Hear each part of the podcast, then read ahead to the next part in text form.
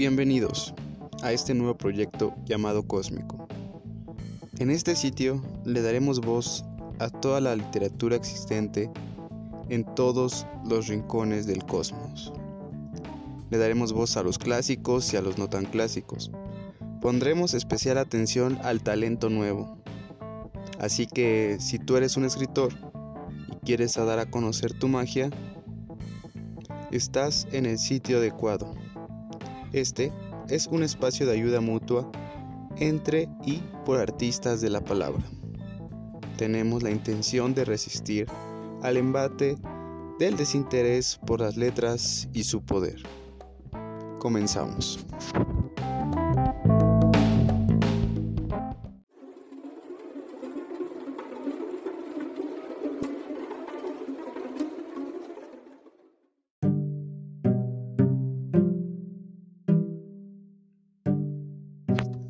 Y bueno, eh, la encargada de inaugurar este proyecto cósmico va a ser una oda del poeta Horacio titulado A la fortuna. Oh diosa, tú que riges la grata ansío y eres capaz con tu presencia de elevar a un mortal del peldaño más bajo o trocar en esequias las soberbias victorias. A ti acude, con solicito ruego, el pobre labrador. A ti, del mar, señora, acude todo aquel que nave vitinía, surca las ondas del mar carpático. Te teme a ti el áspero dacio y los escitas nómadas. Las ciudades te temen, y las razas, y el fiero lacio, y las madres de los reyes bárbaros y los tiranos revestidos de púrpura. No sea que con pie injurioso derribes la columna firme, o que una muchedumbre inmensa llame a las armas, a las armas al resto de los ciudadanos y destruya su imperio. La cruel necesidad siempre te precede, llevando en su indomable mano gruesos clavos y cuñas. No falta el garfio riguroso ni el líquido plomo. Te protege la esperanza, y la rara lealtad, cubierta con un velo blanco, no rehúsa tu compañía cuando tú, en ropa fúnebre, abandonas las casas poderosas. Pero el vulgo, desleal, y la ramera perjura retroceden. Secas las ánforas, huyen los amigos, falaces para no compartir el yugo. Consérvanos a César, que va a partir contra los últimos del orbe, los britanos, y al enjambre reciente de jóvenes que ha de infundir terror a los pueblos de Oriente y al rojo océano. Ay, ay, nos avergüenzan las cicatrices y los crímenes fratricidas. Siglo cruel, ante que hemos retrocedido, qué ley divina hemos respetado, cuando la juventud contuvo la mano por temor a los dioses, qué altares respetó, Ojalá temple sobre un yunque nuevo nuestro mellado hierro contra los mazaguetas y los árabes.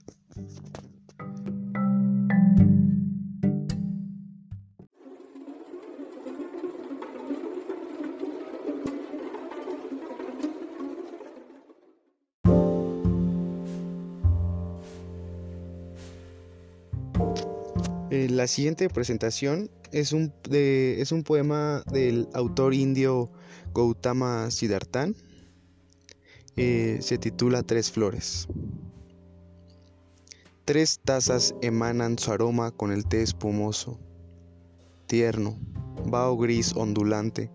He estado esperando por esto, en un paisaje sin espacio ni tiempo.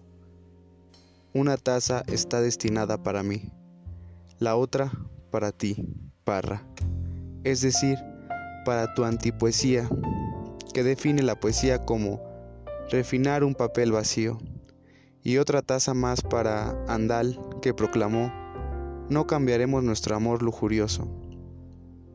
Las flores de acacia han brotado, Parra, la frialdad de la casa de té transporta la fragancia de las flores, mezclada con el aroma del té. La temperatura de la frialdad cambia, gira y sale. Flota la fragancia de las flores de Muyay. por allá viene Nandal. La flor, Maitreya, florece en mi bolsillo, resplandece, emite un olor dulce. Ahora el té se vuelve un brebaje almibarado y caliente.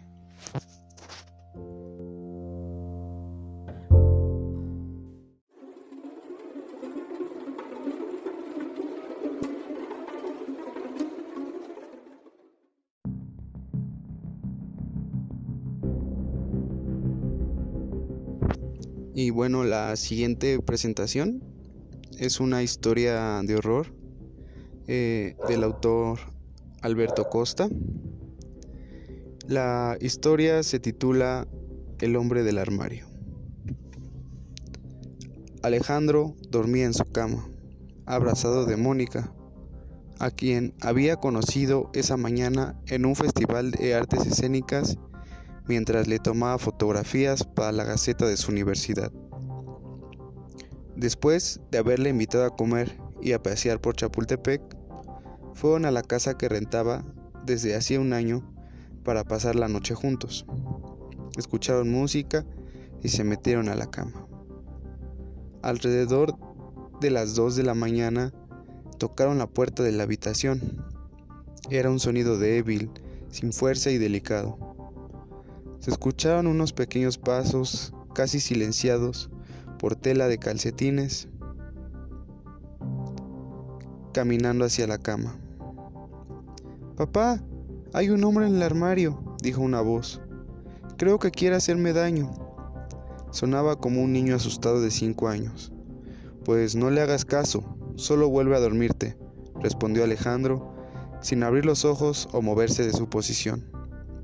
Mónica Indignada por el secreto que creía que había ocultado, dijo en voz baja, Creí que no tenías hijos. No tengo hijos, dijo Alejandro. No hagas ruido y no voltees a verlo. Finge que estás dormida y se va a ir.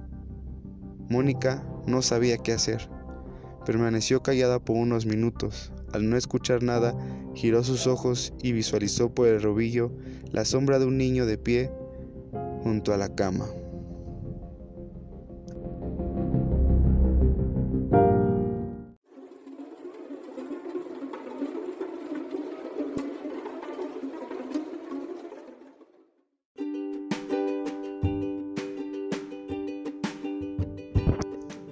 Y el poema encargado de cerrar esta primera edición de Cósmico es No acabarán mis flores del rey poeta Nezahualcóyotl.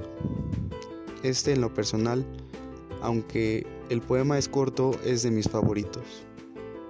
No acabarán mis flores. No acabarán mis flores, no cesarán mis cantos. Yo, cantor, los elevo. Se reparten, se esparcen aun cuando las flores se marchitan y amarillecen, serán llevadas allá, al interior de la casa del ave de plumas de oro. No acabarán mis flores.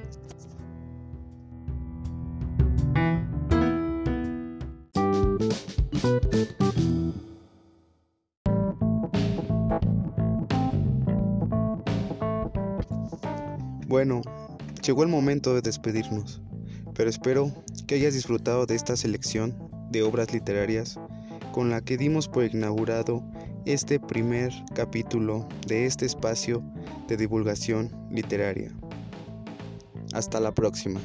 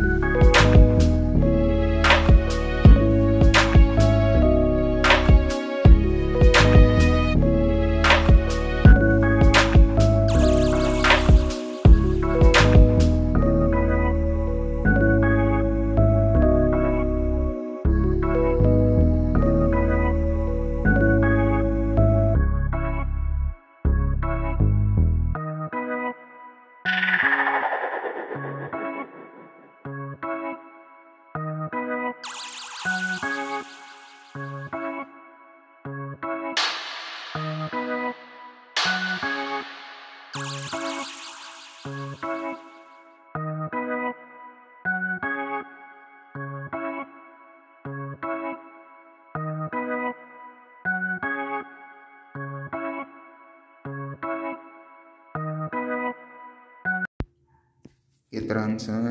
Agrégame, mano. Manito.